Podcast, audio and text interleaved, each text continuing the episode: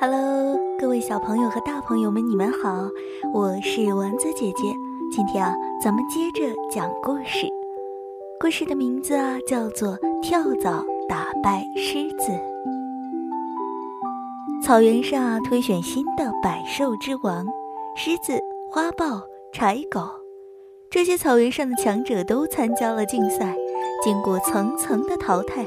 最终，狮子笑到了最后，成为了王者。此后，草原上就掀起了一股学习王者之风。猎豹家族邀请狮子去做报告，要他讲一下成为王者必须具备的素质。胡狼家族也邀请狮子去他们那里，要他讲一讲如何拥有一个健壮的体格。狮子还接到了花豹家族的邀请。他们要他讲一讲如何协同作战，捕捉更大的猎物。众兽都对狮子敬仰万分，说他是值得全体草原居民学习的榜样啊。一只跳蚤正在晒太阳，听到狮子做了大王的消息，羡慕地自语道：“我要是也能像狮子一样就好了。”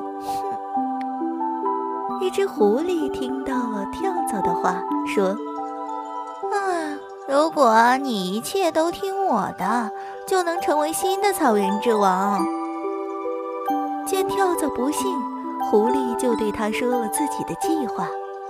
跳蚤听罢，半信半疑，但还是照着狐狸说的去做了。哼，狮子有什么了不起啊？遇到我呀？他只有告饶的份儿。这话不是柴狗说的，也不是鳄鱼说的，而是出自小小的跳蚤之口，这令百兽们大跌眼镜啊！众兽都说跳蚤吹牛，狮子那么大，那么强壮，你那么渺小，那么柔弱，还不够人家塞牙缝的，怎会是狮子的对手呢？是不是没睡醒在说胡话呢？呵呵。没想到跳蚤竟然真的给狮子下了战书，要在众兽面前与他决斗。狮子觉得可笑，就没有理他。第二天，狮子出去散步，看见狐狸正对一群围在一起的动物说着什么。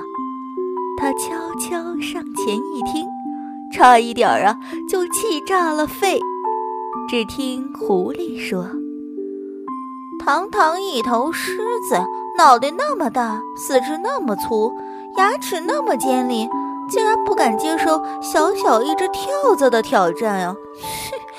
真是愧为草原之王呀！狮子恨不得将狐狸和跳蚤打一顿，但碍于自己是个公众人物，又不能对跳蚤怎么样，于是就委托经纪人找到跳蚤。同意择日与他来一场决斗，生死自负。次日，狮子又在草原上听到了这样一种声音：体格健壮的草原之王狮子，竟然接受了小小跳蚤的挑战，真是愧为草原之王啊！狮子此时才明白自己掉进了人家精心策划的陷阱里。他不得不沉下心来思考：如果自己退出比赛，那下一步草原上的居民就会这样说：狮子不敢与跳蚤正面交锋，临阵退缩。如果自己硬着头皮与跳蚤交手，胜了，人就会轻描淡写地说：体格健壮的狮子打败了体格虚弱的跳蚤。一旦出了意外，人家就会津津乐道。狮子竟然败于跳蚤之手，唉，看来啊，这草原之王的名号确实是徒有虚名啊。决赛那天，狮子的发言人向公众宣布，这一段时间啊，狮子先生因为太过忙碌，得了严重的失眠症，已经被送到医院诊治。草原之王的位置暂时由挑战者跳蚤接任。好啦，我们今天的童话故事就讲到这里了。如果大家有想说的话，可以在底下留言和我互动哦。我是你们的小丸子姐姐，我们下期节目再见吧，拜拜，晚安。